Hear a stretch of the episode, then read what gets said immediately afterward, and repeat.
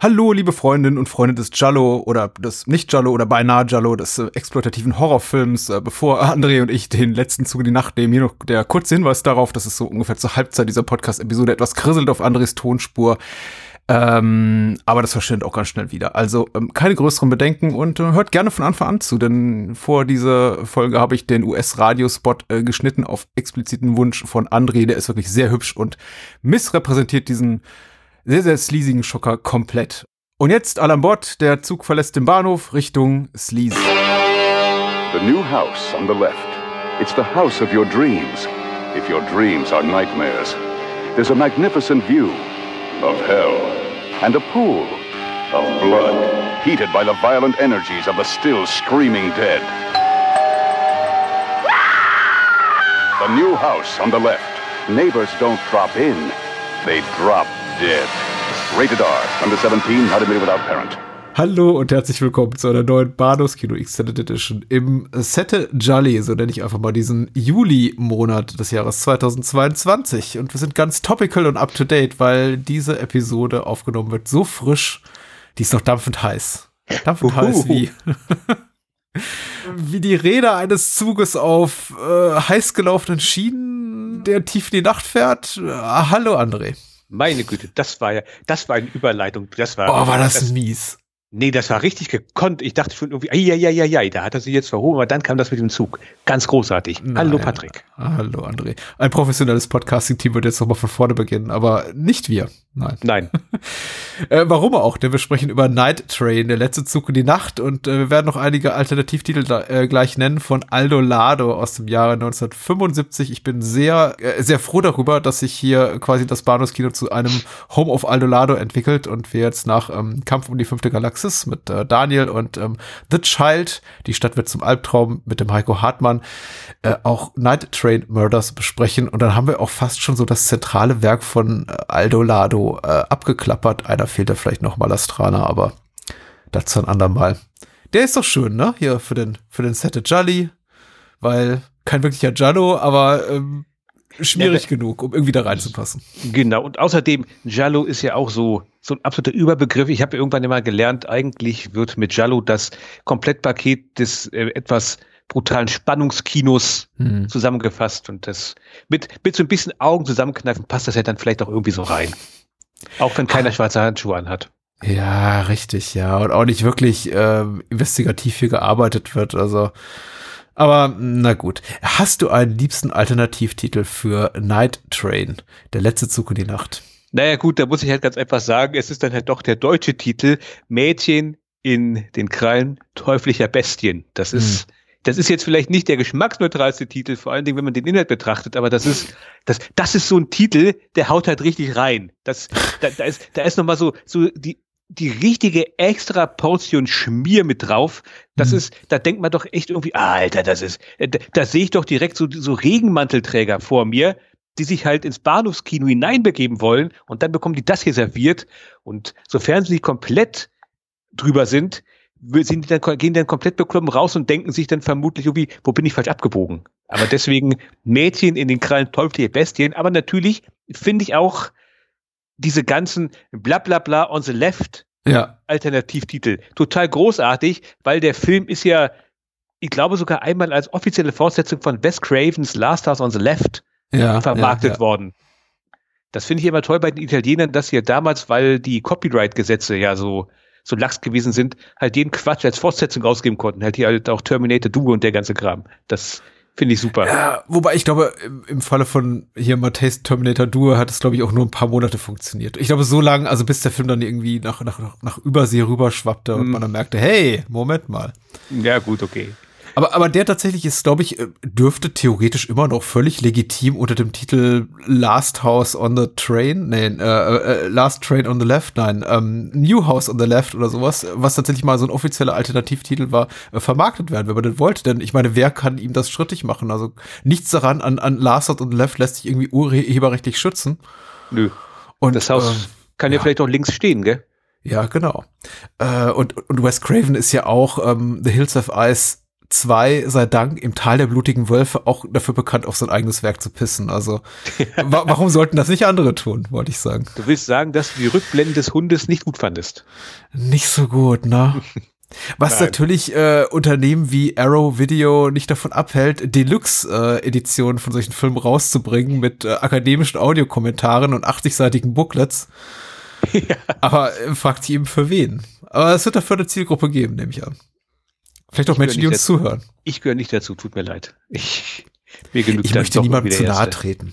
Ja, auch, auch Night Train Murders ist ja so in meiner Wahrnehmung, also ich habe den Film lange, lange Jahre aus den Augen verloren, beziehungsweise hier Night Train, der letzte Zug in die Nacht, bis dann eben dieses Crowdfunding von 88 Films vor ein paar Jahren aufschlug und das war, glaube ich, die allererste Nummer, die Nummer eins in ihrer neu, damals neuen Italian Video Collection.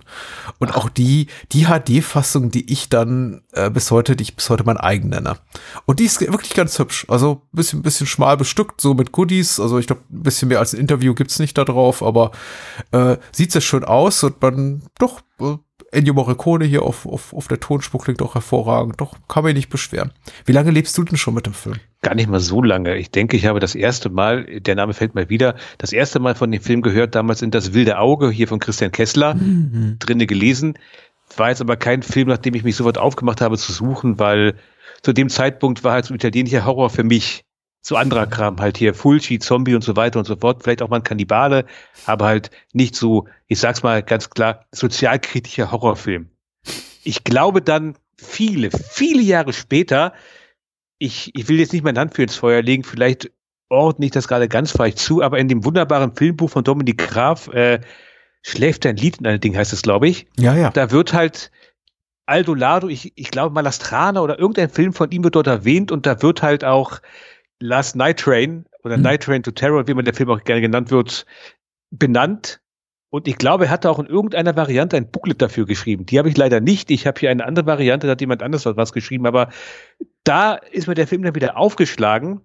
Und dann irgendwann hier bei uns im Dussmann an der Friedrichstraße, Ach, da ja. gab's halt die, die DVD von hier Shameless Films. Ach ja, natürlich. Hm. Und die habe ich dann mitgenommen äh, sieht scheiße aus, der Film da drauf, das muss man ganz klar sagen. Also ist die, ich habe hier einige von denen hier rumliegen, halt hier auch Full Sheets Black Cat und den ganzen Kram. Ja, ja, ja. Aber halt so qualitativ remastered ist das, selbst wenn ich da rangehen würde, naja, ist ja nur eine DVD, mhm. selbst dafür sieht es halt einfach scheiße aus, muss man ganz klar sagen. Ausgewaschene Farben, bla bla bla. Aber nichtsdestotrotz, ich habe den Film gesehen und ich fand ihn halt sehr, sehr gut und habe dann halt später auf eine, auf so ein deutsche Blu-ray Mediabook Sache umgesattelt. Die habe ich dann für 25 Euro vergleichsweise billig bekommen und ich bin ganz froh darüber.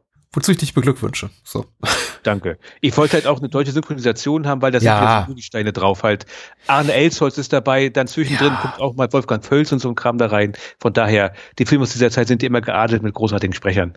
Ja, tatsächlich. Ich hatte jetzt nicht diesen Luxus, äh, das genießen zu können. Ich habe ihn äh, früher mal auf Englisch geguckt, jetzt beim Wiedersehen auf Italienisch. Die italienische Tonspur ist die gefälligere, die mir besser erscheinende. Äh, ich weiß nicht mal, ob es also an der Qualität der Synchronisation liegt oder einfach daran, dass der Film eben italienische Protagonisten hat. Also und das, das Ganze so ein bisschen nachvollziehbarer macht. Also wenn die Englisch sprechen und der Film beginnt eben in München und endet irgendwo in, in Italien, ist das immer alles so ein bisschen merkwürdig. Mhm. Womit wir auch schon beim Anfang wären. Und äh, vielleicht sei hier vorweggeschickt eine kleine Inhaltsangabe, damit auch Menschen, die den Film nicht gesehen haben, und davon gibt es bestimmt einige, äh, uns folgen können.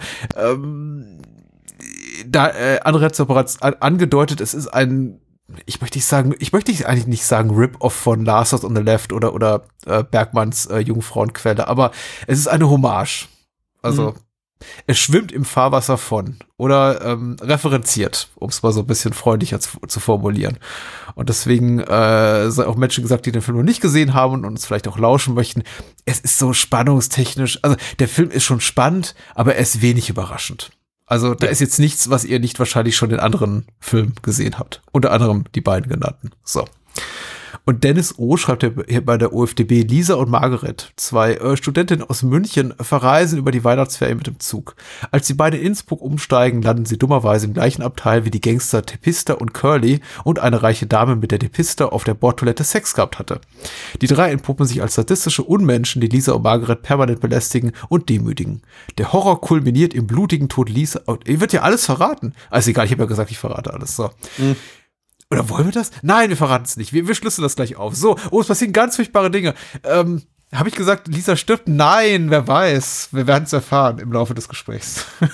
Okay. ähm, äh, Regie führte der bereits erwähnte Aldo Lado, geschrieben haben das Drehbuch äh, Roberto Infaschelli, äh, Renato Izzo und Aldo Lado äh, himself. Äh, die Musik hat geschrieben Ennio Morricone, inklusive eines wunderbaren äh, Songs über den Opening Credits, aber auch am Schluss namens ähm, A Flowers All You Need, dargeboten von Dennis Russos.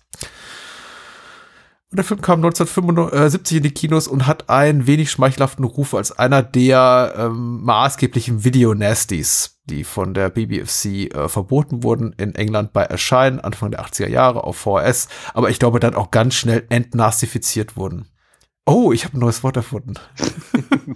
äh, ach scheiße, ich weiß nicht, ob ich stolz drauf sein sollte. So, ähm, wie hat dir denn der Film gefallen, um vielleicht mal irgendwie so einen soften Einstieg zu wählen? Ist ist, magst du den Film? Äh, ja, ich Oder wird das so eine Art ha gemeinsames Hate-Watching, was wir jetzt machen? Nee, also ich fand den Film absolut großartig. Ich ging da ja mit einer kompletten Nichterwartung ran, weil wie gesagt, die DVD habe ich halt billig abgegriffen beim Dussmann für einen Zehner, die lag da drum und die wollte sonst keiner kaufen. Äh, dachte ich halt mal von gehört. Ich wusste halt davon, dass der Film halt äh, böse gesagt so eine Art Rip-Off von Last House on the Left sein sollte.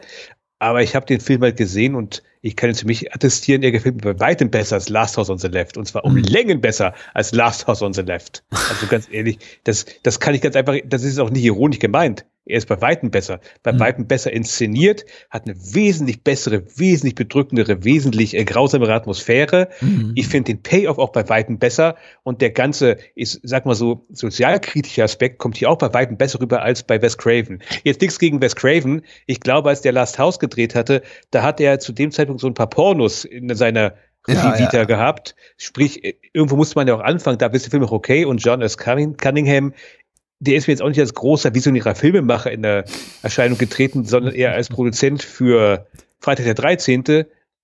und den, und äh, den ersten beiden Hausfilmen. Und deswegen ist schon okay, was sie damals gemacht haben, aber das hier ist eindeutig der bessere Film. Also meiner Meinung nach. Ja, ja, ja.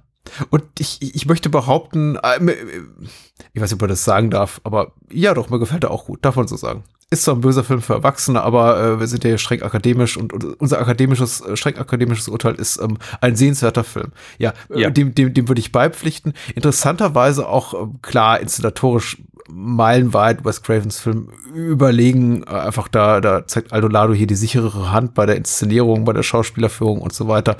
Ähm, aber eben auch ein Film, der kontinuierlich interessanter wird für mich. Ich finde den Anfang gar nicht mal so stark, obwohl ich meine, ich liebe diese Szene in München an für sich, weil eben München des Jahres 1974, das war wahrscheinlich so der, der Zeitpunkt des Drehs und äh, man, man sieht zum Beispiel hier das Aki am, am Münchner ja, Hauptbahnhof. Da, und daran hatte ich, auch, hatte ich auch gedacht, in der Sekunde, als das aufgetaucht ist, wunderbar. Ein Bahnhofskino. Ja. Und ich glaube, einmal äh, schweckt die Kamera vorbei an so einem Filmplakat von Das wilde Schaf hier, dem alten Romy Schneider-Film. Also da ist einfach sehr viel Lokalkolorit drin, Viktualienmarkt und so, äh, Rathausplatz. Also ganz toll, finde ich schon mal super. Aber irgendwie auch so ein bisschen meandernd, weil ähm, Aldonado eben auch sich dazu entscheidet, den kompletten äh, Popsong hier äh, von hier Flowers All You Need auszuspielen und eigentlich nicht mehr Credits hat für als vielleicht für eine Minute und die meiste Zeit passiert einfach gar nichts, außer dass Menschen gezeigt werden und ab und zu dazwischen eben mal die beiden Baddies, die da allerlei Shitluder treiben. Aber es ist irgendwie so ein bisschen, auch glaube ich, weil sie keine Drehgenehmigung hatten. Ja, das merkt man. Hemdsärmlich inszeniert. Also die, die, die, die laufen da rum inmitten der, der Passanten, aber ja. Ich muss allerdings zugeben, die, also, die, die Szenen finde ich ja irgendwie sehr putzig, weil mhm. man merkte halt auch so ein bisschen, ich glaube, die Passanten haben keinen Schimmer gehabt, was da vor sich geht, noch nicht mal die, die von den beiden angespielt werden. Ja, es gibt da so einen das, älteren Herrn, dem sie irgendwie so irgendwas in die Hand drücken und der, der, der ja. läuft dann so ganz irritiert weg und guckt sich doch so um, so was. Ja, ja oder halt irgend so eine Frau, die vorbeigeht, die halt irgendwie so, so, also ist jetzt nicht nett, ich werde nicht sagen, haha, Donnerwetter. Das, das war eine tolle Idee. Vermutlich würde sich auch gesagt, was soll der Scheiß? Aber der, dann, man sieht halt, sie, sie, sie spielen sie halt blöd an, sie denken sich, was, wie? Dann sieht sie halt die Kamera und grinst und läuft dann weiter. Aber das, das ist halt total toll. Das ist, das ist Gonzo-Film. Also ganz ehrlich. Ja. Oder halt, oder halt die Szene, das, das ist, das hat garantiert auch, also der Weihnachtsmann war hoffentlich äh, eingeweiht, sag ich jetzt mal, vermutlich. Aber das finde ich ja toll, wie er da halt steht, so ein Weihnachtsmann, der halt irgend, irgend so ein Weihnachtskram macht und dann kommen halt die beiden Baddies, schleppen ihn nach hinten und verprügeln ihn mhm. und man sieht halt, wie die beiden Leute, da stehen da Leute am Tisch davor, bei dem Weihnachtsmann und die gucken halt völlig betrüppelt in die Kamera als nach dem Motto, aha, okay, ja, war ein Film. Es ist, es ist toll. Es hat, hat eine Menge Atmosphäre, wenn auch nicht unbedingt ist jetzt nicht unbedingt zielführend, dramaturgisch, möchte ich mal so ganz, ganz streng ausdrücken. Also man hätte das alles noch ein bisschen verkürzen können. Es wirkt so ein bisschen. Man hätte es verkürzen können, können, aber au contraire. Ich sage mal, es ist gar nicht mal so unwichtig mhm. für das weitere Geschehen des Films, denn ich habe ja schon meine großartige Theorie in meinem Letterboxd-Kommentar mhm. geschrieben. Mhm. Der Film spielt jetzt ziemlich damit, dass halt irgendwas vorgegeben wird, also dass der schöne Schein da ist, aber dahinter ist es hässlich.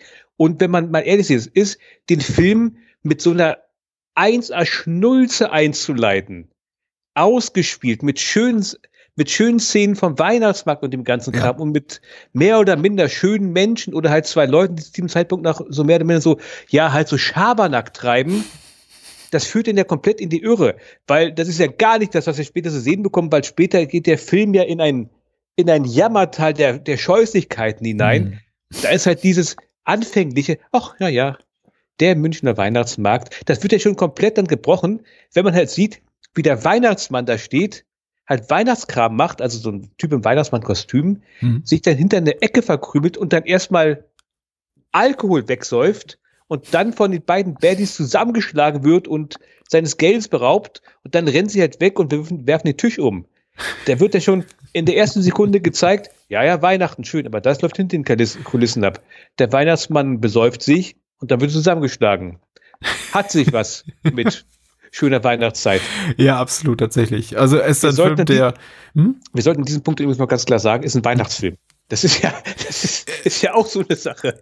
Ja, schon, ne? Es ist ein Weihnachtsfilm. Ja. Umso mehr wundert mich das dann eben auch, mit welcher ähm, Leichtigkeit und ähm, Unbeschwertheit die Eltern weiterhin Weihnachten feiern, obwohl denn auch zu einem späteren Zeitpunkt des Films schon klar ist, ihren, Toch ihren ihrer, ihrer, ihrer Tochter und deren Freundin könnte was Ernsthaftes zugestoßen sein. Also es wird weiter Weihnachten gefeiert, weil an Weihnachten ist ja auch alles harmonisch. Man muss beisammen mhm. sein und ist ganz klar, auch irgendwie in der Ehe bröckelt der beiden Eltern, die wir dann später kennenlernen. Aber nee, muss irgendwie alles funktionieren. Man muss sich mit Freunden treffen und man hat eigentlich nichts zu sagen, man ist unzufrieden mit dem Leben.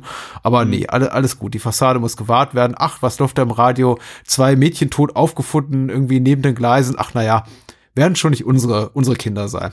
Weiter ja. im Text. Also, aber du, du hast natürlich recht, ich, ich albere jetzt ein bisschen rum. Diese ganze Sache mit der, mit, mit der schönen bürgerlichen Fassade in Gänsefüßchen, das ist mir auch extrem aufgefallen und tatsächlich eines der coolsten Elemente, muss ich einfach mal so sagen, an diesem Film. Auch das einfach, das wird auch sofort gebrochen, äh, schon durch diese, sind die in München bei ihrer Tante oder bei ihrer Oma? Das ist die Tante von einem von den beiden. Ja, das ist nee, die Tante oder die Mutter eine von, eine von den beiden. Ich habe die Familienverhältnisse auch nicht mehr so ganz auf dem Schirm, aber ja. Ich, ich auch nicht. Es ist ein Verwandter, Bekannter, wie auch immer. Sie sind zu Gast in München und äh, Lisa, äh, Lisas Mutter wird dann schon vorab, vor der Rückkehr der Tochter angerufen und äh, vorgewarnt, dass Lisa ein ganz furchtbares Weihnachtsgeschenk für den Vater gekauft hat, nämlich einen türkisenen Schlips.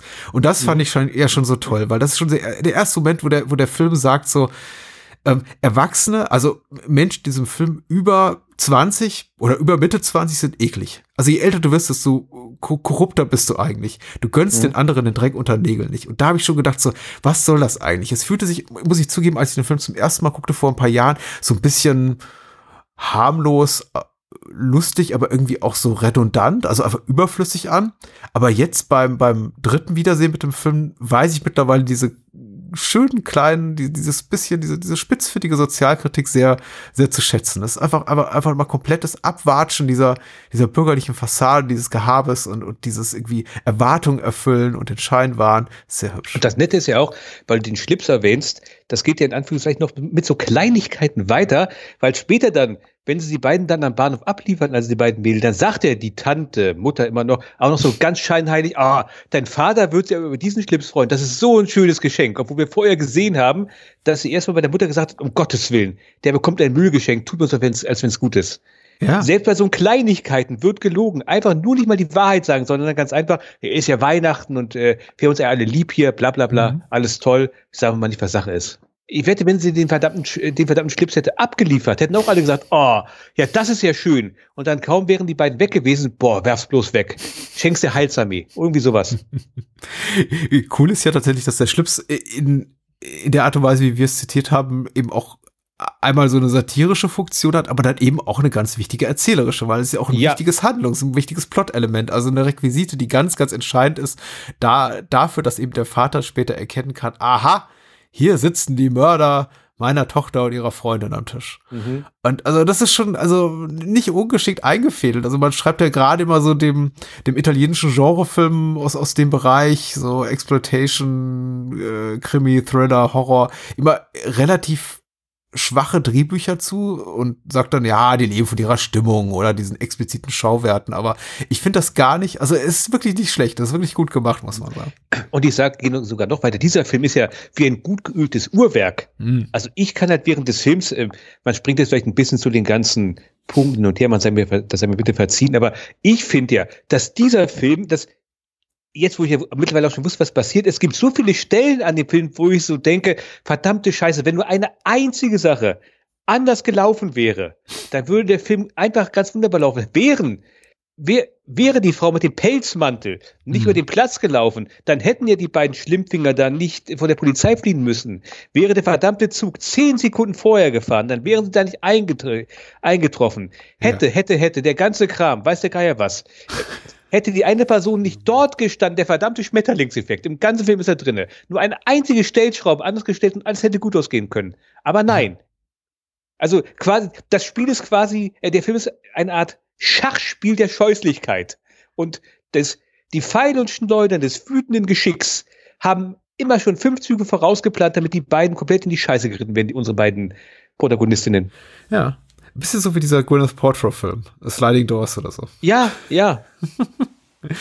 äh, der sich nicht auf Night Train Murders oder äh, Late Night Trains oder Night Train oder wie auch immer bezieht. Oder äh, Mädchen in den Krallen torfischer Bestien.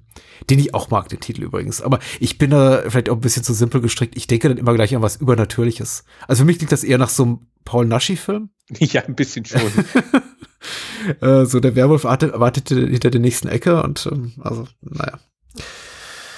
Ganz cool, dramaturgisch, äh, narrativ konstruiert, äh, unglaublich schlüssig. Da ist auch relativ wenig drin, wo ich sage, das ist für mich nicht nachvollziehbar. Ich meine, klar treffen Figuren auch Entscheidungen, die sind für mich nicht äh, immer unbedingt schlüssig so in meiner äh, mhm. gemessen an meiner alltäglichen Realität, aber da passieren eben auch solche Sachen nicht, wie zum Beispiel äh, äh, gewaltgeile äh, Vergewaltiger an Bord eines Zug Zuges, die quasi auch mit dem Segen der Bahnbeamten da äh, ihr, ihr, ihr Werk verrichten dürfen, was ich auch interessant finde. Das hat quasi die die, äh, die Bahnbeamte überhaupt nicht eingreifen. Also irgendwann zieht ja auch einer ein Messer und geht auf einen der, der, der, der Schaffner los und bringt mhm. ihn fast um, also rammt ihm fast ein Messer im Bauch.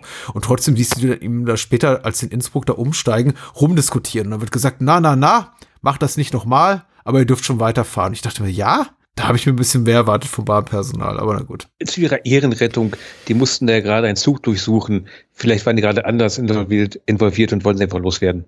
Mhm.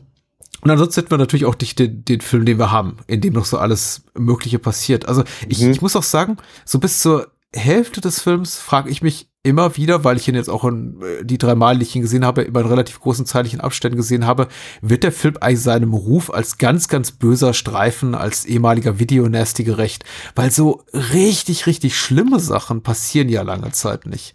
Also alles schon hochgradig unangenehm, aber es ist so richtig bitter, bitter böse wird der Film eigentlich erst in der zweiten Hälfte, als dann auch wirklich Blut fließt und Dinge passieren, da, da stockt einem der Atem, möchte ich sagen. Oh, oh ja, also, aber die erste Hälfte ist das Ganze allerdings noch eine relativ, also in diesem Zug ist ja quasi ein Mikrokosmos. Ja, oh, lass uns darüber der, reden, das ist wundervoll. Das, das ist absolut wundervoll. Also, wir müssen es ganz kurz sagen, also die, die, die beiden, die beiden Mädels, die halt zu ihren, zu den Eltern, zu den Eltern von, der, von dem einen Mädel wollen, die gehen den Zug hinein und unsere beiden Schlimmfinger haben halt einer Frau am Bahnhofsplatz den Pelzmantel aufgeschlitzt, anscheinend um irgendeine Art antikapitalistisches Statement abzugeben. Man weiß es nicht, sind dort hineingeflügt und sind jetzt halt auch dort drinne. Und jetzt laufen wir mit unseren Leuten durch den Zug und nicht zu vergessen, eine, eine bürgerliche Dame, die ist ja auch nicht ganz unwichtig, hm. ist auch dort hineingekommen. Die haben wir halt gesehen in der Eingangssequenz, wie sie eine Tasche gekauft hat und die ist jetzt halt auch in diesem Zug drinne. Und in diesem Zug befinden sich unter anderem ein paar alte Kameraden. Das Ach, ist, ja, alte Kameraden, ist, genau. So nennt man das.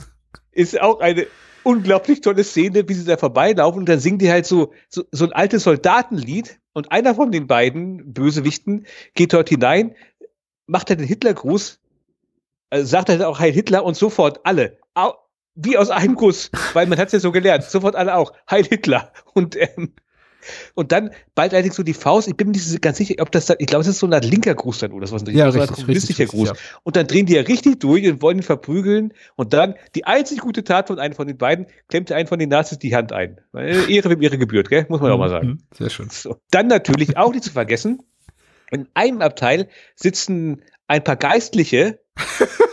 ja, Zwei, also so zwei junge Ministranten sind das, glaube ich, spielen Schach. Hm. Und der eine, äh, der Monsignore, also der, der höchste Würdenträger dort drinnen, guckt den einen an und blinzelt ihn dann halt so, so lüstern zu und dann fragt der eine Ministrant, was soll das denn? Und dann meint irgendwie einer von seinem Gefolge, ach, das ist nur so ein Tick. Es ist ganz großartig. Ja, das ist tatsächlich, also da, da, daran konnte ich mich auch tatsächlich nicht satt sehen, an diese kleinen Szenen. Ich meine, einige sind so ein bisschen äh, denkwürdiger als andere, zum Beispiel genau die mit den Geistlichen oder die mit den alten Nazis. Und dann gibt's aber mhm. eben auch so kleine Momente, in denen halt äh, sich alle darüber echauffieren, dass einer im Abteil raucht, aber keiner will wirklich laut, laut was sagen. Und mhm. ach, das ist schon alles sehr, sehr lustig tatsächlich. So ein, so ein Mikrokosmos unserer Gesellschaft, ganz verdichtet ja. in äh, ein paar wenigen Zugabteilen. Ich finde es so ein bisschen schade fast, dass die alle keine Rolle mehr spielen im späteren Verlauf des Films. Also die ja. werden auf die wird auch nie mal wieder zurückgegriffen und nicht mal einfach so, um eine Szene vielleicht ein bisschen einfach bildlich auszuschmücken oder erzählerisch auszuschmücken. Die sind da zu Beginn da, aber sobald da die Kernhandlung losgeht, die sich ja wirklich nur um die, äh, um unsere beiden äh, Mädels hier, Margaret und, und, und Lisa dreht und die äh, Bösewichte und die gleich noch zu benennende ähm, unbekannte Frau im Zug, ähm, mhm. wird eigentlich der Rest des äh, der, der Zugfahrenden komplett vergessen. Vielleicht auch notwendig so, und der, der, der erzählerischen Ökonomie geschuldet, äh, sei es drum geschenkt, aber tatsächlich so, ich, ich hatte wirklich am meisten Spaß so in der ersten Hälfte des Films daran, diese, diese Menschen da zu sehen und wie, wie hier äh, gesellschaftliche Missstände demaskiert werden quasi oder auf den Punkt gebracht werden, benannt werden. Was man ja auch nicht so, so häufig sieht in einem, in einem schmierigen Genrefilm, muss man echt noch mal sagen. Das ist jetzt schon äh, ganz klar so ein exploitativer Reißer. Und ich glaube, Aldo Lado und seine Autoren sind da auch nicht rangegangen mit, wir machen jetzt große Kunst, oder zumindest nicht das Studio, das den Film zu verkaufen hat. Ich glaube, die haben schon hier so, das Mission Statement war schon, ähm, holt die Leute ab, hier, äh, Exploitation äh, zieht gerade ganz gut. Macht mal irgendwie sowas wie Wes Craven da drüben, siehst du, hat einen guten Film gemacht nach Bergmann, hat, hat, hat Kohle gemacht, machen wir auch mal. Aber das sind quasi so, so die Goodies, die, die, die Lade und seine Autoren da reinstreuen, die es gar nicht gebraucht hätte, aber die umso schöner das sind. Das sagt auch in einem Interview, ich konnte nur einen Auszug aus diesem anderthalbstündigen Doku, mhm. die, diese anderthalbstündigen Dokumentation mit seinem Interview, und da meint halt auch tatsächlich, ja, also runtergebrochen, Kunst ist schön, aber zu der Zeit war ganz wichtig, äh, also zu dem Zeitpunkt ist es halt in Italien so gewesen, Filme fanden nur im Kino statt, weil im Fernsehen wurden die halt ziemlich gar nicht gespielt, deswegen war das Kinopublikum halt äh, Richtungsangeben, was da laufen muss und was die Leute ja. halt sehen wollten, war halt nicht so wirklich immer so Kunst, sondern die wollten halt irgendwas sehen, was halt so ein bisschen auf die Kacke haut. Ja. Hat halt gemeint, und deswegen hat er solche Filme halt, halt so gedreht, weil während die gefloppt, hätte er danach keinen Job mehr bekommen. Und deswegen hat er den Film so gemacht, wie er ist. Da war halt ganz eindeutig auch halt kommerzielle Beweggründe. Aber weil das halt auch gerade natürlich halt so halt bewegte Zeiten gewesen sind, in Deutschland der deutsche Herbst kündigt sich an, dann halt äh, mhm. die roten Brigaden, Brigaden in Italien und so weiter und so fort, ist dann natürlich auch, was halt auch so ein bisschen so äh, zeitliches Lokalkolorit, das mal so so Gesellschaftskritik mit reinbringen musste, weil mhm. die alten Nazis liefen ja zu dem Zeitpunkt halt noch so durch die Gegend und das halt große äh, Hochwürden als auch Ministranten schielen in einem erzkonservativen katholischen Land mhm. wie Italien, wird es vermutlich da eher aufgefallen sein als vielleicht noch in Deutschland. Von daher, ja, ich denke mal, das sind so kleine Spitzen, die hätte mit reingebracht, einfach weil sie sich gedacht haben, können wir auch mal machen, ne?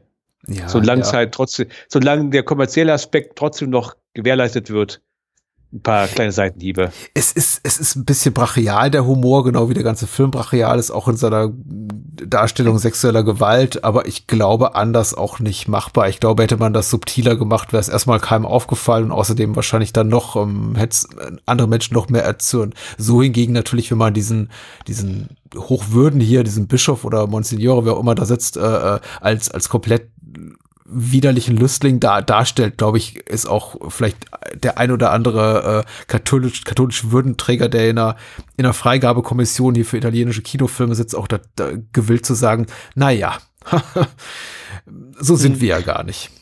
Ja, okay. Ist ja alles so ein bisschen albern. Aber kommen wir doch mal zu unserer Dame ohne Namen tatsächlich. Die gespielt wird von, ich kann den Namen vermutlich nur falsch aussprechen, Macha Meril. Ja. Mascha Meril. Klingt nicht schlecht, klingt nicht schlecht, ja. Eine umtriebige Dame übrigens. Ich ja. habe die Frau das erste Mal gesehen und dachte beim ersten Mal, die kennst du irgendwoher.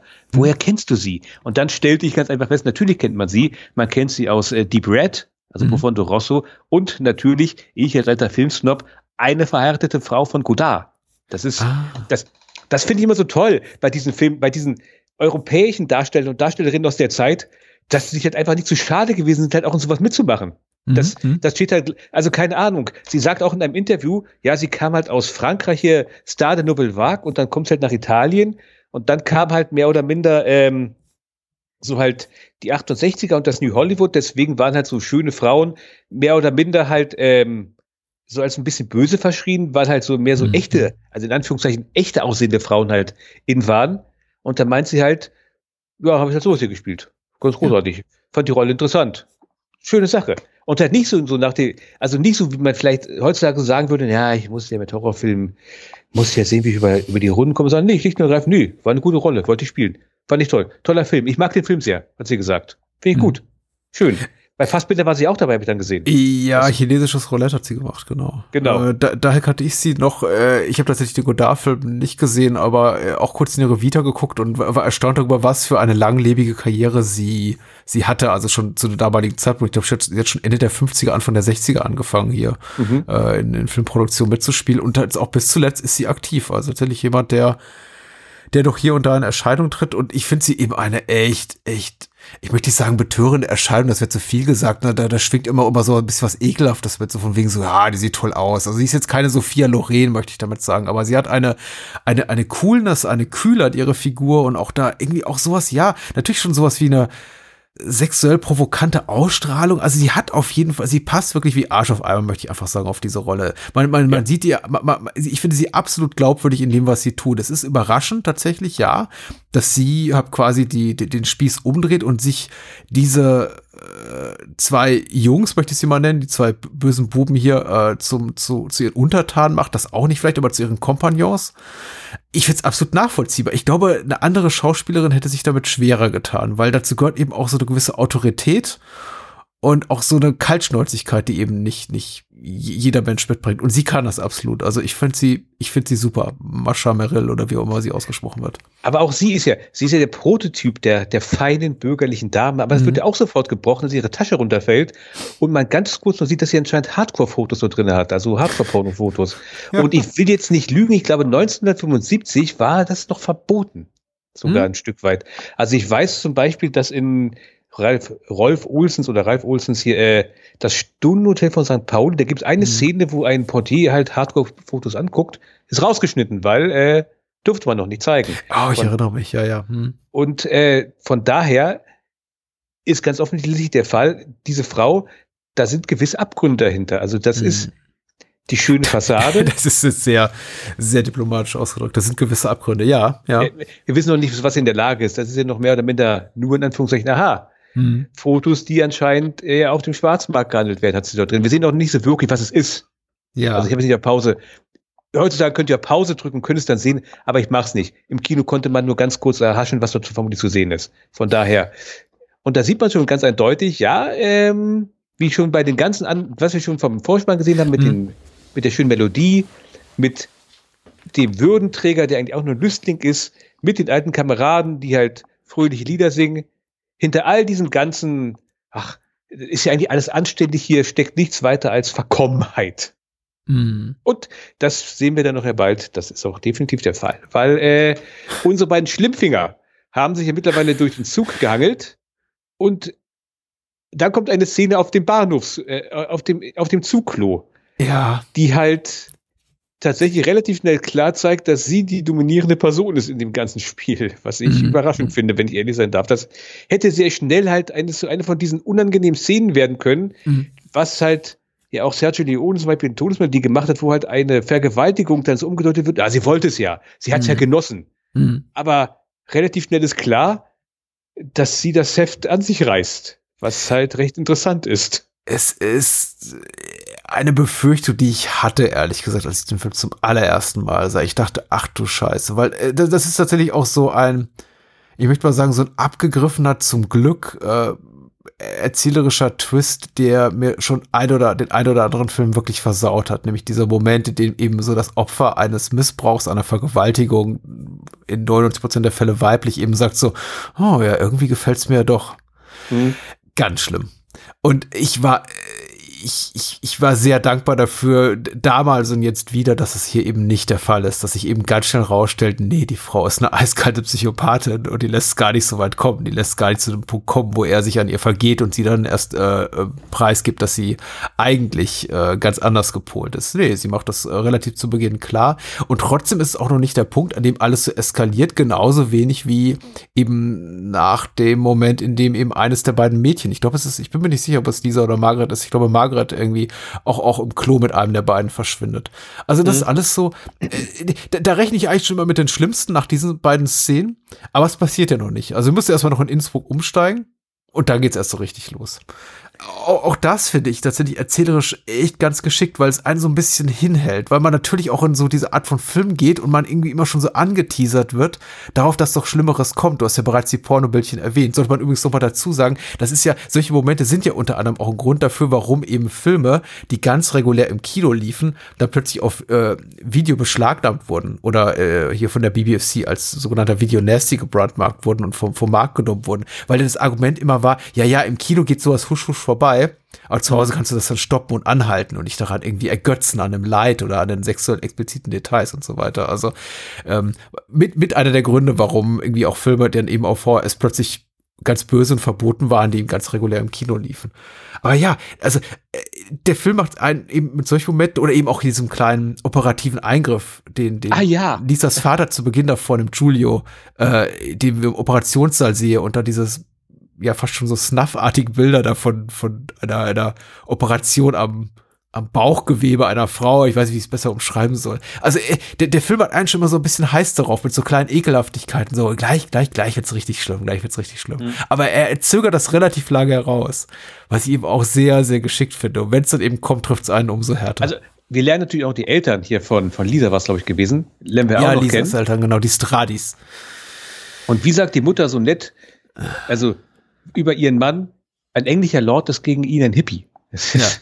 Also der Mann, das ist ein total kontrollierter Mann, erzkonservativ, äh, auch ganz klar bei Tüch sagend, mehr oder minder irgendwie, ja, nee, Gewalt ist ja keine Lösung und unter Kontrolle und äh, ich habe mich im Griff und ich brauche auch keine wilden Hunde und äh, keine Waffen, bla bla bla. Ich, ich bin Herr der Lage und die Zivilisation, die hat hier in diesem Haus definitiv Vorrang.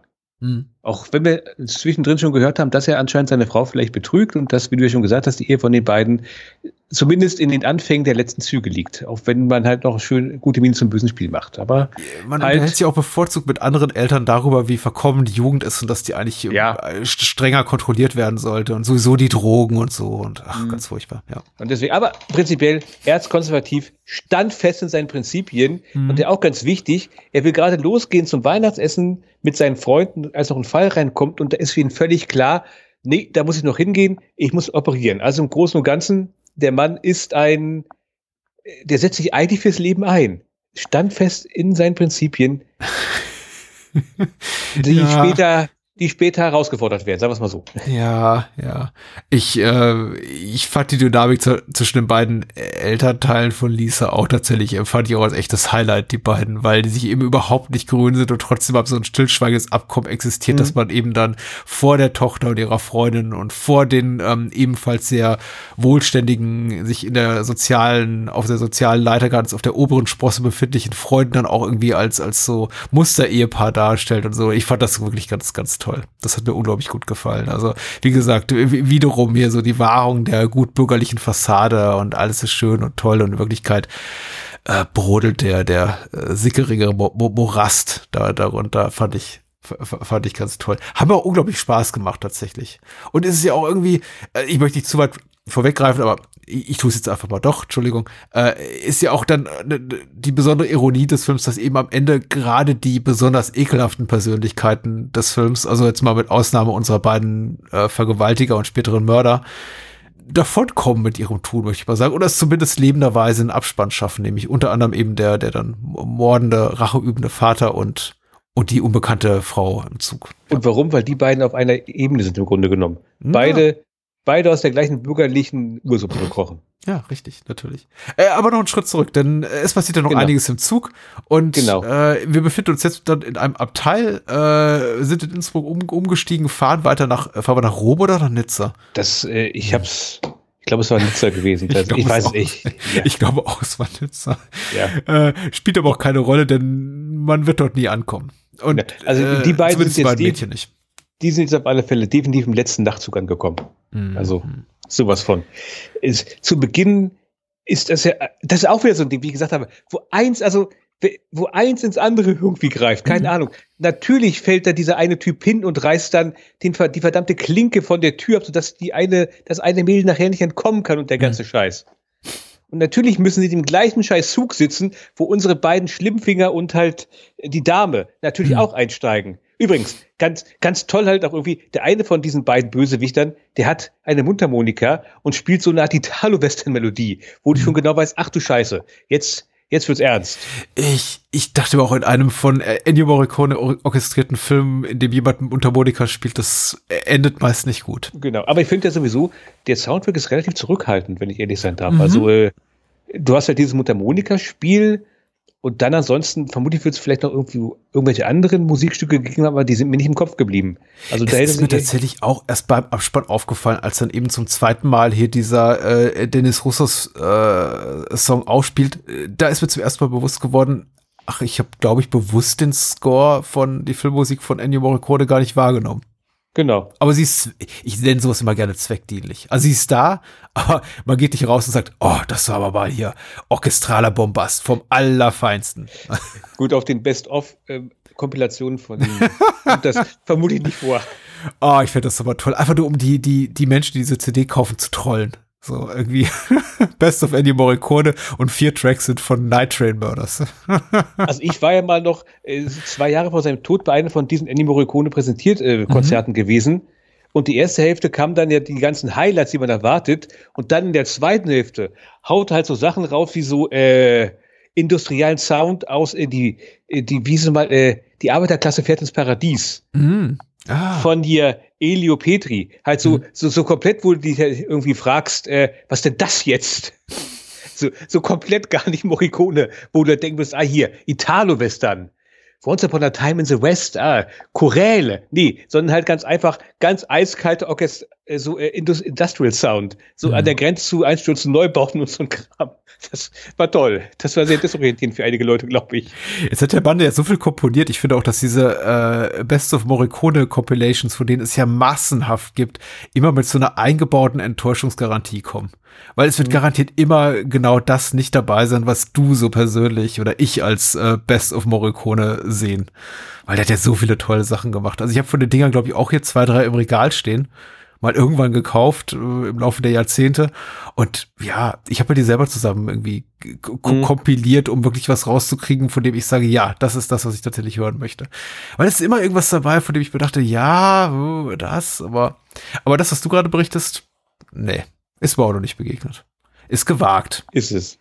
Aber prinzipiell, es gibt halt nur so, so, so viele Möglichkeiten, sich zum hundertsten Male halt zwei glorreiche Lunken anzuhören, oder? Mm, ja. Mh, sind im Zugabteil und das wird richtig ekelhaft. Was ich immer gerne äh, verdränge und auch wiederum vergessen habe, ist der wiederum, genauso wie die äh, namenlose Lady im Zug gibt's eben noch einen Herrn, der heißt, glaube ich, im Abspann einfach nur äh, perverser äh, Bahnfahrgast oder so. Passt der Name. der dann auch noch ausschlägt und ein bisschen mitmischen darf. Ähm, und Spaß daran hat. Also es ist einfach ein Herr mittleren Alters, vielleicht sogar etwas höheren Alters, ich würde mal sagen so um die 50, der kommt da vorbei und mhm. sieht, dass da gerade was abgeht, dass da zwei sehr stark verängstigte junge Frauen sind, äh, zwei Männer, junge Männer äh, im gleichen Alter, die sie offenbar bedrohen und eine schnieke Dame, ja, die ein paar Jahre älter ist und denkt sich, ja, dann mache ich doch mal mit. Und das mhm. tut er eben auch. Und das finde ich so mit das ekelhafteste an dem ganzen Film, ehrlich gesagt. Ich sag mal so, äh, es gibt also es gibt ja auch relativ wenige Möglichkeiten, sowas jetzt ansprechend zu inszenieren. Also Gott, ja, nicht ansprechen. Ich finde den, den, diesen, ich möchte, möchte sich twisten, weil es ja in dem Sinne jetzt keine Überraschung so, oh, wow, cool, er ist ein Geist. Aber ähm, äh, es ist eine, eine, eine erzählerische Wendung, ein Hakenschlag, äh, mit dem ich nicht gerechnet habe, weil es ihn eigentlich nicht braucht, weil man ja denkt, ist ja alles schlimm genug. Aber dann ist da noch dieser Typ. Vor allen Dingen, weil er ja eigentlich Hoffnung symbolisieren könnte. Mhm. Ich meine, was wird ihn davon auf? Er sieht ja, was Sache ist. Also wir zuerst in Anführungszeichen nur sind die beiden ja nur so, so zudringlich, aber dann wächst das Ganze jetzt zu einer ganz handfesten Vergewaltigung. Ja. Aus. Und er guckte immer noch und sagt dann nicht irgendwie, ja, jetzt mal zum Schaffner gehen, hier irgendwas machen. Nee, er steht da und guckt mhm. in einer Art äh, geil entsetzter Neugierde. Also so mhm. das komplette Spannertum. Übrigens, noch ganz kurz, weil wir jetzt schon so weit vorgegriffen haben. Ich finde halt auch die Szenen, bis es halt zu dieser Tat kommt, also ja, wo noch, ja. wo halt noch mehr damit herum, rumgekreist, wo du genau weißt, worauf das Ganze hinauslaufen wird, wo aber noch so dieses, ich nenne es mal Anführungszeichen, so dieses, dieses Spiel zum Hingehen ist also, wo vielleicht noch so versucht, wo, die beiden noch so versuchen, äh, also unsere beiden Mädels so sagen, mhm. ja, ist so unangenehm, wir versuchen mal noch hier so, ja, vielleicht geht's noch gut aus, aber du schon genau weißt, nee, nee, das geht nicht gut aus. Das, ihr seid jetzt absolut in Richtung komplette Scheiß unterwegs. Ich, ich zögere mit dem Begriff, aber das ist so, so wunderbar beängstigend und unangenehm mhm. inszeniert, dass ich schon halt ganz leider, dass ich leider schon bei diesen Szenen gesagt habe, ja, nee, der Film ist großartig. Also unangenehm großartig, aber halt, das ist, das ist richtig, also man muss ja ganz klar sagen, das spielt in einem einzigen Abteil ab. Vielleicht mal ganz kurz noch auf den Gang rausgesch mhm. rausgeschaltet, aber du siehst ja halt einfach nur dieses Abteil, wo die, wo diese fünf Leute drin sind. Das ist so derart bestechend böse inszeniert. Großartig, Hut ab dafür. Ja. Äh, Lisa von den beiden bösen Jungs und der, der unbekannten Dame, der Namen, ich sage ja nicht, sie ist nicht unbekannt, aber sie ist namenlos, namenlosen Dame dazu genötigt, sich auszuziehen und dann bietet ihr mhm. eben, dann bietet quasi Margarete, wenn ich es richtig in Erinnerung habe, an, quasi für sie zu übernehmen und tut es dann an ihrer Stelle. Übrigens muss man auch mal äh, erwähnen, äh, Laura D'Angelo und Irene Miracle. Nee, sie heißt tatsächlich, glaube ich, ist tatsächlich Irene Miracle, äh, würde ich sagen, weil ich habe ein Interview mit ihr gesehen und sie, sie spricht ein, ein, ein lupenreines amerikanisches Englisch. Also oh. sie hat tatsächlich, sie ist tatsächlich amerikanische Nationalität äh, und, und hat einen sehr coolen Künstlernamen gewählt. Also, und äh, wollte nur mal erwähnt haben, die machen ihre Sache wirklich, wirklich gut. Also, ich finde immer, es ist, ich bin jetzt kein, kein Experte in der Beurteilung von Schauspielkunst, aber ich finde es tatsächlich äh, Verängstigung nachvollziehbar und glaubwürdig zu spielen, finde ich relativ schwierig, fast so schwierig wie bedrucken darzustellen. Mhm. Insbesondere hier äh, Laura D'Angelo als äh, Lisa Stradi, die dann später halt auch, auch äh, verstümmelt wird, be bevor sie als qualvoll Todes stirbt, die ist, also dieser, dieser starre Blick, diese komplette, naja, Stasis, in die sie da verfällt, das ist schon, also das fand ich tatsächlich schon erschütternd. Ich stimme dir zu. Aber mal, ja, gut, so. äh, weil, weil die müssen ja tatsächlich, die, die sind ja in der, der, der schlimmen Lage, dass sie tatsächlich noch handeln müssen und Dinge tun müssen, die schlimm, schlimm, unangenehm, also unangenehm ist gar kein Ausdruck sind, die, die äh, entwürdigend sind und äh, Form des schlimm, allerschlimmsten Missbrauchs. Und trotzdem während sie diese Dinge tun, irgendwie Todesangst vermitteln müssen, dabei aber irgendwie noch ihre Vergewaltiger im, im wahrsten Sinne des Wortes irgendwie befriedigen müssen mit dem, was mhm. sie tun. Auch schauspielerisch einfach ein unglaublich schwieriger Brückenschlag zwischen ich funktioniere noch, aber gleichzeitig bin ich eigentlich nicht mehr in der Lage, das zu tun, was hier gerade von mir verlangt wird. Und das hat mich wirklich beeindruckt. Ich, vielleicht ist äh, jetzt auch, äh, werden jetzt auch Leute an den Kopf packen und denken, naja, hier Patrick, wir reden immer noch über irgendwie so einen schlockigen Italo-Exploitationer aus den 70ern und jetzt mach mal halblang. Aber ich fand das wirklich schauspielerisch ganz, ganz groß. Also es hat mich wirklich mitgenommen, wie, wie es normalerweise nur, das sage ich jetzt mit ganz dicken Gänsefüßchen, bessere Filme eigentlich mhm. tun, emotional. Und was ich auch noch relativ gut finde, es würde sich vielleicht auch anbieten, böse Leute könnten jetzt vielleicht noch sagen, ja, warum machen denn nicht das und das? Mhm. Das Tolle an dem Film ist ja sich dann auch noch irgendwie, ja, das machen sie ja.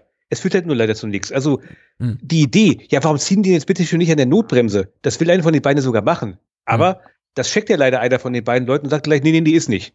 Ja. Oder sie wollen abhauen, aber die sind halt leider schnell. Oder halt in der Sekunde, wo einer abhauen könnte, kommt halt einer von den beiden vom Klo zurück, wo sie gerade einen Schuss gesetzt hat. Also im Großen und Ganzen, der Film bleibt dahingehend sogar noch in realistischen Rahmen, sage ich jetzt mal. Also das ist ja, das, das, was da passiert, ist ja nichts, wo man sagen könnte, ja, kommt, Leute, ne? Also es gibt noch zwei andere Filme, die ähnliches beackern, dass äh, der, der Schlitzer von Deodato und hier ja. der ähnlich gelagerte Horrorsex im Nachtexpress hm. von Baldi, das mhm. ist tatsächlich die schäbige Variante von dem Ding hier, die das Ganze, wo man dann sagen könnte, ja, ja gut, kommt, ein bisschen dick ist das jetzt doch aufgetragen. Aber nee, der Film bleibt dahingehend, in Anführungszeichen, weitestgehend naturalistisch. Also das, was da passiert, bleibt halt in realistischen Bahnen, sage ich jetzt mal. Ja, realistisch schon. Ich, ich weiß nicht, ob es immer die beste Wahl war. Ich würde zum Beispiel dieses, ähm, den, den Drogenkonsum des Lockenkopfs, ich, ich finde komplett schlüssig. Klar ist der Junkie klar äh, macht er sich irgendwie noch mal extra heiß, indem er sich vorher einen Schuss setzt. Und irgendwie ja, zahlt sie auch darauf ein, dass eben die Eltern später dann am, in, in Abwesenheit von Lisa und Margaret, wobei ich gar nicht weiß, ob sie zu dem Zeitpunkt schon tot sind, dieses Gespräch führen, so von wegen, ja, ja, hier die Jugendlichen ihre Drogen, aber die, die, die muss man nur mal irgendwie so ein bisschen hier besser im Griff haben, dann wird das alles schon. Also es hat ja auch noch mal irgendwie so eine satirische Note. Trotzdem fand ich es irgendwie zu, es kam mir so ein bisschen erwartbar und platt vor. Und dann irgendwie auch doch so ein bisschen auch apologetisch, weiß ich nicht, so ein bisschen, wir, wir brauchen jetzt einen Grund dafür, dass sie so böse sind, wie sie eben böse sind. Und ich, ich weiß nicht, welche Richtung es gedacht war, ob einfach äh, Lade und seine Autoren gedacht haben, na ja, ist irgendwie liegt in deren Natur, dann auch Drogen zu konsumieren und deswegen haben sie wahrscheinlich auch den ollen Weihnachtsmann überfallen, weil sie eben Geld für Drogen brauchten. Aber es wirkt dann auch irgendwie, es, es wälzt so, es nimmt ihnen so ein bisschen die Schuld oder es nimmt, zu de, es nimmt zumindest dem Lockenkopf die Schuld für das und die Verantwortung für das, was er tut, wenn, wenn er denn eben sagen kann, er hat es in einem Rausch getan. Es ist inszenatorisch reizvoll, klar, gruselige Beleuchtung, Lockenkopf schnauft und atmet ganz tief und, oh, und ist voll druff und macht dann irgendwie fiese Dinge, aber ich dachte, ja, ich wünschte mir, er hätte sich mehr unter Kontrolle. Dann gäbe es auch keine Entschuldigung dafür, dass, äh, für das, was er getan hat. Das überrascht Nicht, dass sie so gibt. Ja, das Überraschende Sache ist tatsächlich in dem Interview von hier, Aldo Lado. Äh, also ich persönlich hatte ja nach meinem ersten Blick tatsächlich, also ich, ich ging tatsächlich irgendwann mal von der, von der Aussage aus, dass, dass die beiden, zwar also die beiden Männer, mhm. Lockenkopf und sein Kumpel, natürlich absolute Schweine sind, aber es sind zumindest authentische Schweine. In einer mhm. Welt, wo halt alle nur vorgeben, was zu sein, während es darunter halt äh, mhm. die, die Jauche brodelt, sind die beiden zumindest authentische Arschlöcher. Was jetzt nicht gut macht. Ja, aber ich hoffe, aber tatsächlich hat Aldolado mehr oder minder so gemeint, äh, dass die beiden zwar nicht gut sind, aber sie stellen im weitesten Sinne halt die Gegenkultur dar. Und dass das Ganze so eskaliert, lag tatsächlich wohl in seinen Augen komplett an der Figur von Mascha, Macha Merli, Meril. Mhm. Weil er sagt halt mehr oder minder, ja, das sind, das sind halt Jugendliche, die halt über die Stränge schlagen, in Anführungszeichen, aber sie kommen halt in die Fänge des Bürgerlichen und das Bürgerliche, mhm. also Gestalt halt von der namenlosen Dame, nutziert für ihre Zwecke aus und deswegen eskaliert das Ganze. Ist vielleicht, sehe ich nicht ganz so, aber ist zumindest auch ein durchaus interessanter Gedankengang, wenn ich ehrlich sein darf. Es ist, ja, äh, ich, ich gehe da sogar halb mit tatsächlich mit dem, was Lado da formuliert. Es ist natürlich auch immer so ein bisschen hat es immer so einen so, so leichten Beigeschmack des Unglaubwürdigen, wenn jemand eben Jahrzehnte später sein eigenes Werk beurteilen muss. Und der ist ja auch mhm. nicht immer der Autor der beste Ratgeber für solche, solche Interpretationen, aber äh, geschenkt. Ich gehe sogar auf halbem Wege mit, insofern, dass ich sage, im direkten Vergleich mit dem offensichtlich großen Vorbild, Last on the Left, ist da tatsächlich sowas wie eine kleine, aber doch vorhandene figürliche, also charakterliche Entwicklung bei den beiden Antagonisten zu sehen. Die sind ja noch vergleichsweise harmlos zu Beginn. Die begehen Straftaten, aber die bringen niemanden um. Und die sind auch offensichtlich erstmal durchaus eingeschüchtert von der namenlosen Dame. Äh, und wisst erstmal nicht so recht, wie sie mit der Situation umgehen sollen, dass da jemand ist, der noch fieser ist als sie selber und noch eiskalter und einfach regelrecht psychopathisch veranlagt, wohingegen die beiden, glaube ich, nicht so Psychopathen sind wie zum Beispiel David Hess und seine Crew da in Last on the Left oder äh, Mondo Brutale, wie er hierzulande heißt. Die, den, die ja auch schon, ich glaube sogar noch bevor sie überhaupt in Erscheinung treten und so richtig böse Dinge tun, schon angekündigt werden als die allerletzten Psychopathen, die, die, die, die ziehen da marodierenderweise durchs Land und bringen alles um, links und rechts und vergewaltigen links und rechts und so weiter und so fort. Wohingegen die beiden ja schon irgendwie, ja, die machen unschöne Dinge, aber die sind doch nicht komplett verloren, würde ich sagen. Aber in dem Moment, du hast absolut recht, deswegen, also, was du da von Lado zitierst, ist ja, äh, da, da, da hat er schon recht. In dem Moment, in dem sie hier dieser Dame da, der von Marshall Merrill gespielten Figur begegnen, sind sie komplett lost. Einfach.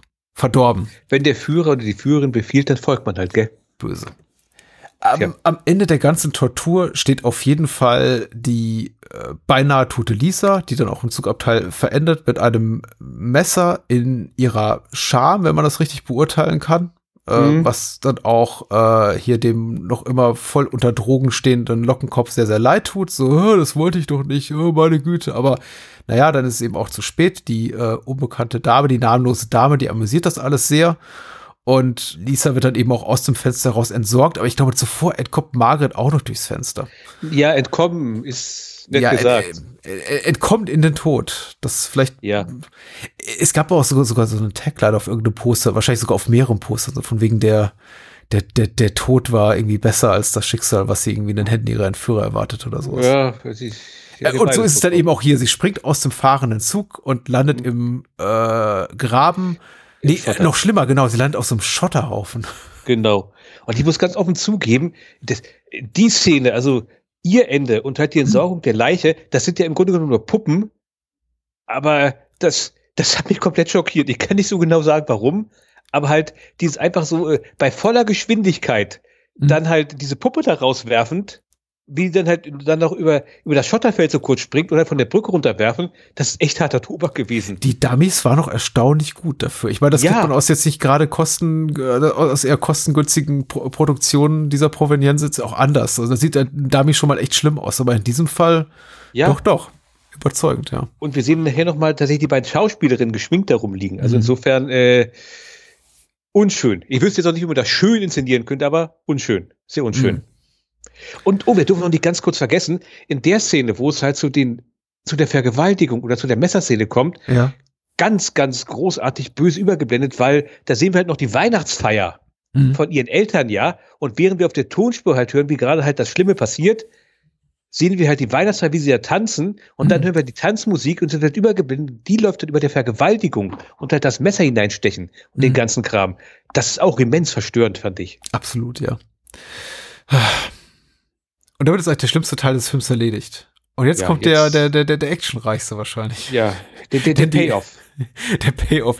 Denn die Eltern, und äh, das wird uns auch niemand überraschen, der Lars on the Left gesehen hat oder, oder die Jungfrauenquelle, ähm, die Eltern warten umsonst in einem Vorort von Nizza. Es sieht mir nicht weder nach Rom noch nach Nizza aus oder nach irgendeinem Provinzbahnhof, ganz ehrlich. Aber sei es drum, ist eigentlich auch egal, wo die warten. Sie haben ein schönes Anwesen, wollen ihre äh, Tochter und deren Freundin Margaret ähm, äh, vom Zug abholen, aber sie tauchen eben nie auf und stattdessen sehen sie eben in dieser Bahnhofswartehalle die beiden Bösewichte und die ähm, verletzte namenlose Frau. So. Und das macht man eben mit solchen Menschen. Man bietet ihnen eine Unterkunft genau. an. Die Dame ist ja verletzt deswegen, weil eine von den beiden Mädels noch getreten ja. hat, als sie abgehauen ist.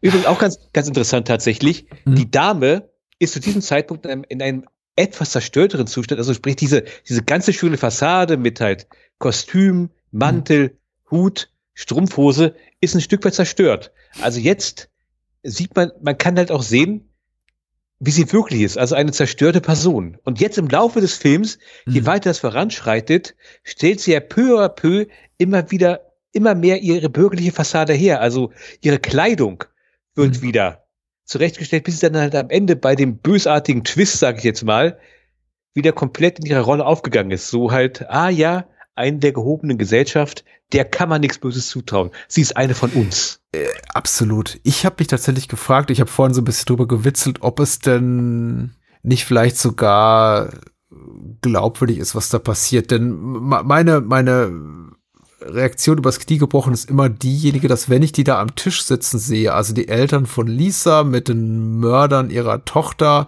und dann kommt eben dieser Radiobericht darüber, dass eben die Leichen zweier junger äh, Frauen oder äh, Teenager-Mädchen entdeckt wurden, 16 oder 17 sind sie, glaube ich, äh, und die Eltern überhaupt nicht mit der Wimper zucken und sagen, ach hier, guck mal, schalt mal das Radio ab oder schalt, mach mal irgendwie Musik an.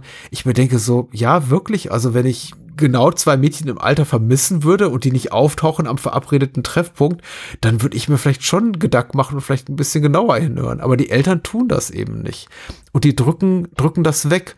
Und habe ich dann eben gefragt, ist das einfach vielleicht einfach so ein erzählerischer Stolperstein, einfach so erzählerisch nicht ganz so geschickt gelöst, um einfach die Spannung noch so ein bisschen zu fördern?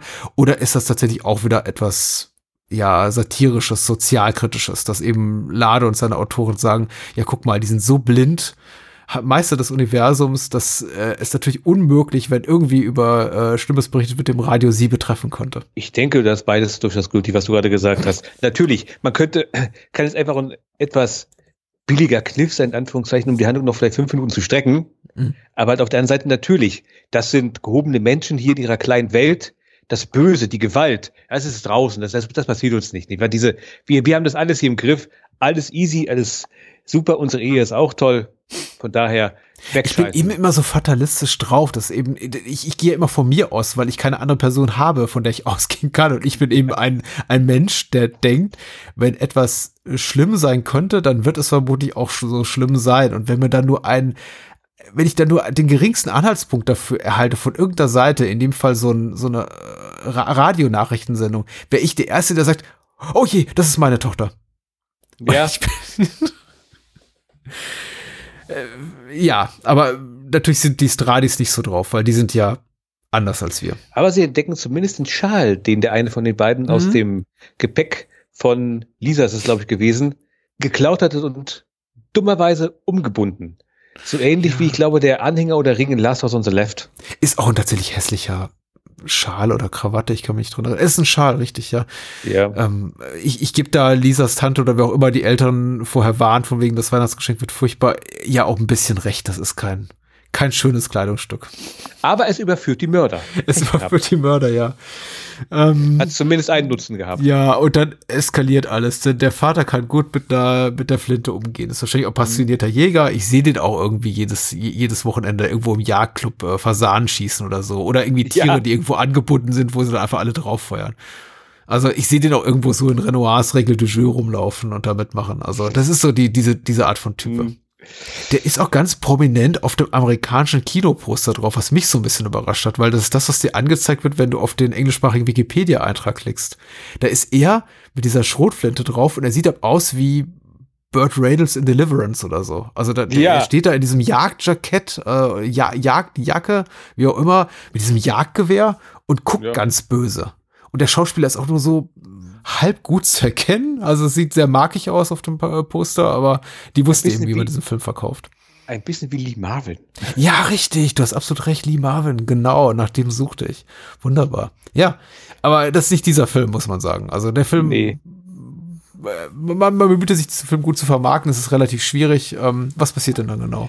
Also, wie schon gesagt, die, ähm, die amerikanische Vermarktung ist sowieso etwas bizarr, wenn ich ehrlich sein darf. Es gibt nichts, was auf den wirklichen Inhalt des Films hinweist. Die werden schon gewusst haben, warum, könnte ich mir vorstellen. Ja. Ist halt kein, ist halt kein Film für einen guten Abend, um mal ganz klar zu sagen. Ja, ja, ja, ja. Also was passiert ist halt, und die Eltern von unserer Protagonistin, die denken immer noch, ja, die werden halt jetzt mit dem nächsten Zug ankommen, weil ihnen halt offenbart worden ist, ja, die sind halt irgendwo umgestiegen. Ah, dann mhm. kommen sie halt von dem Bahnhof.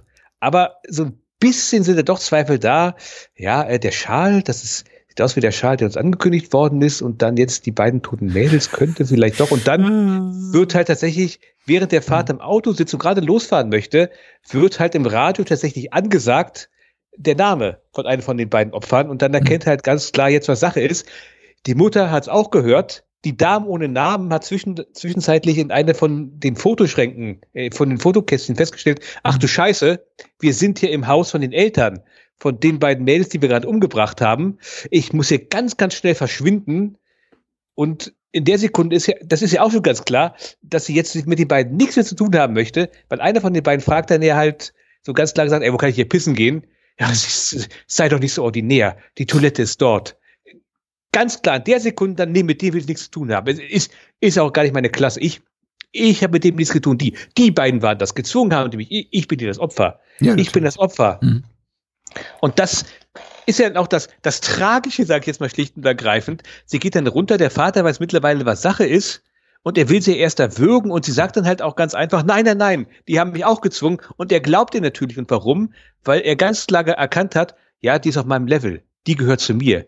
Die ja. gehört zu den Leuten, mit denen ich gestern Abend noch zusammen Weihnachts, äh, Weihnachten gegessen habe. Also nicht, nicht die beiden Asozialen da oben, da sieht man ja gleich irgendwelche jungen mhm. Hippie-Leute hier, ne? Was soll von denen noch war? Den, den traue ich dazu, die müssen bestraft werden, aber nicht die Dame. Die Dame hilft uns im Grunde genommen. Die, die geht jetzt auch zu meiner Frau und tröstet sie. Mhm. Ich, ich nehme das jetzt hier in die Hand. Ja. Status, ja, ja, Status ganz wichtig tatsächlich. Und ich muss ganz ehrlich sagen, als ich den Film zum ersten Mal sah, habe ich ein bisschen gebraucht, um das zu verstehen. Weil ich äh, sah schon davor tatsächlich mit dem ganzen Wissen um ihre Schandtaten und dachte mir, warum glaubt ihr das so einfach? Aber du hast natürlich recht, sie ist teuer gekleidet. Sie ist einfach zehn Jahre älter als die beiden, mindestens zehn Jahre älter als die beiden jungenhaften Mörder. Und äh, klar, der, der, der Vater der Tobsüchtige erkennt sich quasi wieder. Das ist eine von uns, das ist eine, eine, eine Alliierte, die entspricht meiner sozialen Klasse. Die gehört mhm. zu mir quasi. Mit der kann ich auf einem Level kommunizieren.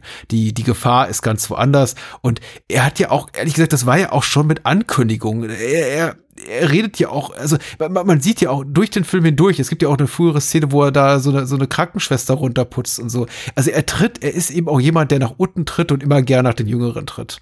Jugendliche ja. können eh nichts und hier mein, mein ungebildetes Personal, die haben auch keine Ahnung. Also es ist immer jemand gerne, der gerne in die Richtung jüngerer Leute tritt und von denen eh nichts hält. Das war so ein Assistenzarzt gewesen, den du meinst, glaube ich. Da will ja. er gerade gehen und dann meint halt der Arzt, ja hier, Unfall, sieht doof aus, äh, fahren Sie mal nach Hause. Ich muss mich doch sehr wundern. Umgekehrt natürlich, genau. Eine jüngere Schwester allerdings, mit der da sagt seine Frau ja dann auch anscheinend mit der anscheinend ein Verhältnis hat. Die, die wurde befördert. Also junge mhm. Menschen sind gut, wenn sie ihm halt gefällig sein können, auf was für eine Art und Weise auch immer. Aber wenn sie ihn mal irgendwie fachlich in Frage stellen, halt mhm. mit der Aussage, ja, es hat keinen Sinn mehr, ja, ich muss mich auch sehr wundern, hier, junger Mann, mhm. zur Seite hier. Ne? Aber wie gesagt, äh, die, die Dame ohne Namen, über alle Zweifel haben. Die, die ist gut, die gehört zu ihm. Kommt Uge schon davon und äh, ist auch, auch das irreführend, die Hauptmordwaffe, zumindest die, die anfängliche, ist ja gar nicht das böse, böse Schießgewehr, sondern es ist so eine Art, ich weiß nicht, wie man das nennt, ähm, Medikamentenangel, also so quasi so, so Art, Art Halterung, an der normalerweise medizinischer Tropf oder sowas hängt. Exakt. Sieht aus wie ein Kleiderständer, mit dem er dann den Lockenkopf schlussendlich quasi erdolcht, ne? Ja. Also zusammenschlägt und dann ersticht. Auch eine bittere Ironie. Eigentlich das, mit dem er normalerweise Menschen rettet, hm. damit tötet er jemanden. Ja. Das steht auch bei ihm so in der Wohnung rum. Will heißen eigentlich eher, äh, er erkennt keine Ruhepause. Er operiert wahrscheinlich mhm. sogar noch nach dem Abendessen. Da kommen die Nachbarn immer vorbei. Man hat irgendwie da so ein Geschwulst und dann sagt er, komm, ich mach dich auf. Ja, komm. genau. Mein Blinddarm zwickt. Ach, kein Ding. Ich, ja. Wollte äh, jetzt nur ein Buch lesen.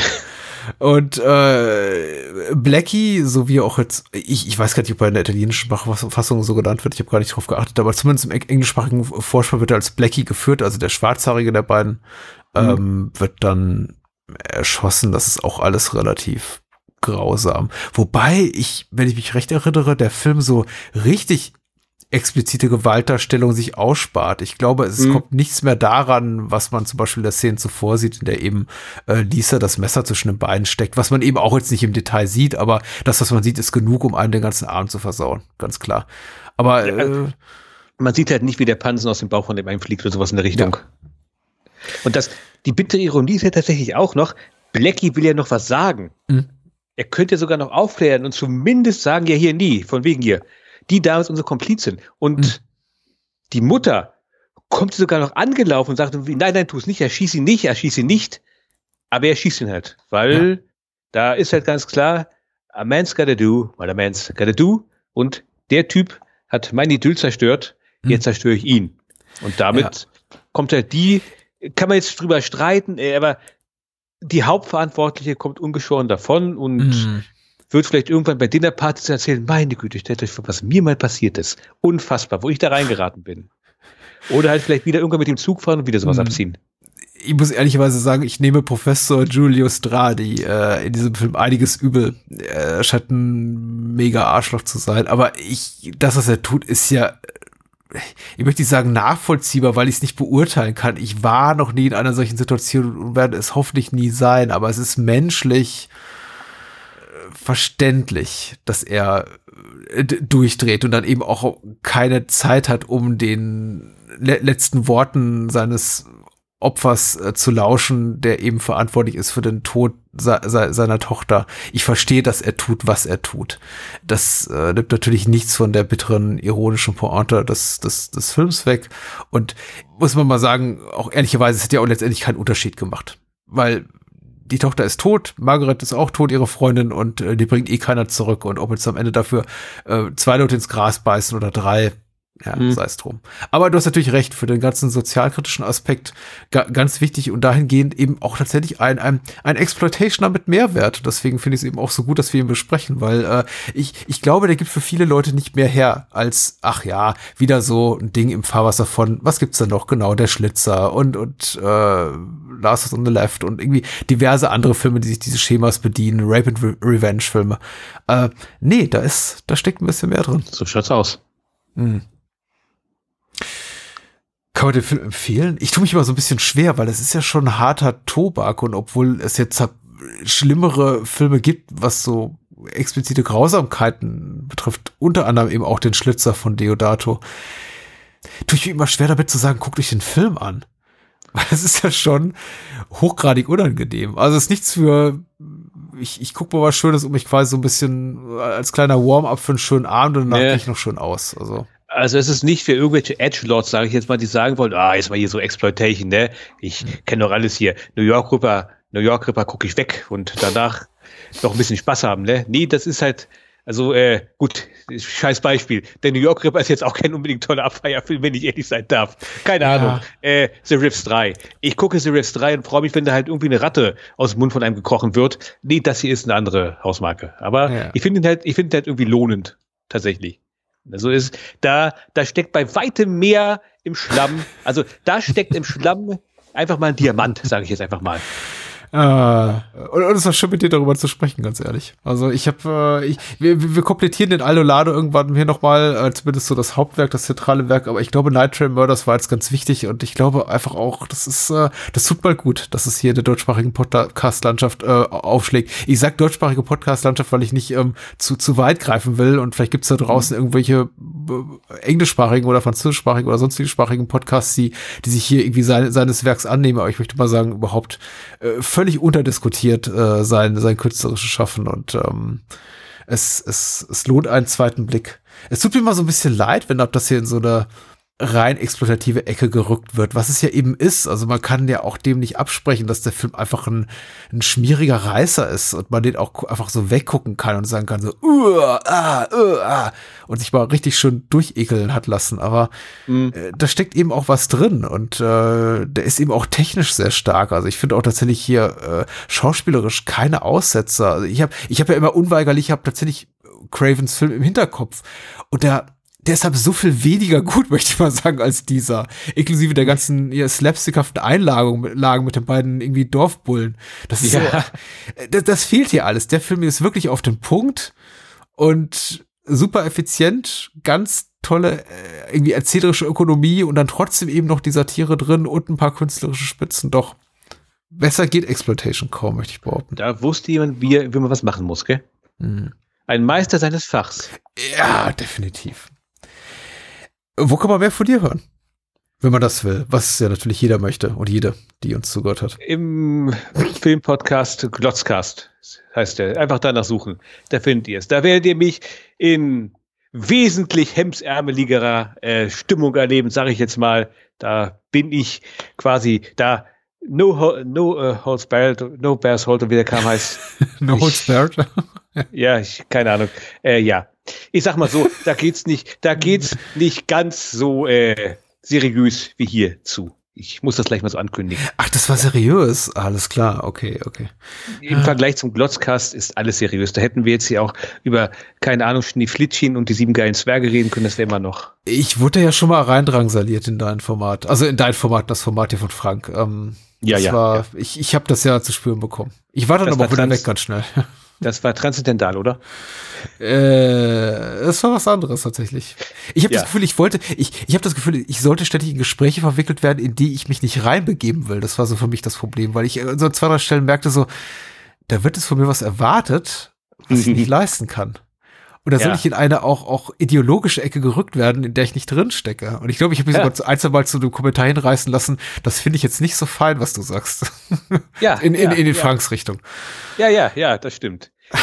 ich kann damit ganz wunderbar umgehen. Politische Inkorrektheit ist auch mir nicht fremd, aber auch ich muss zuweilen zugeben, jetzt, jetzt disse ich hier meinen eigenen Podcast. Großartig, oder? Dafür sind wir ja hier. Aber äh, ich gebe offen zu, da bin ich manchmal vielleicht nicht so der nette Mensch, den man normalerweise von mir erwarten sollte. Ich bin da vielleicht nicht mein bärigstes Bestes manchmal. Ja.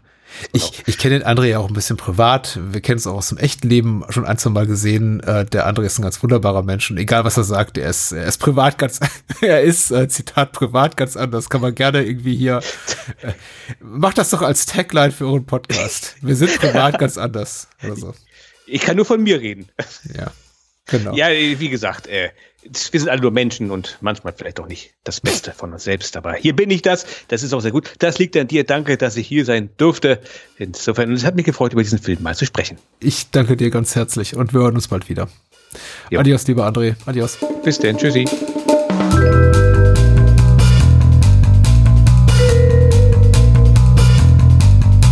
Das war's. Mehr Bahnhofskino und die Bahnhofskino Extended Edition gibt es bei iTunes, Spotify und überall, wo es gute Podcasts gibt. Und denkt bitte daran, eure Unterstützung durch eine Patreon-Patenschaft oder PayPal-Spende sichert diesem Podcast das Überleben.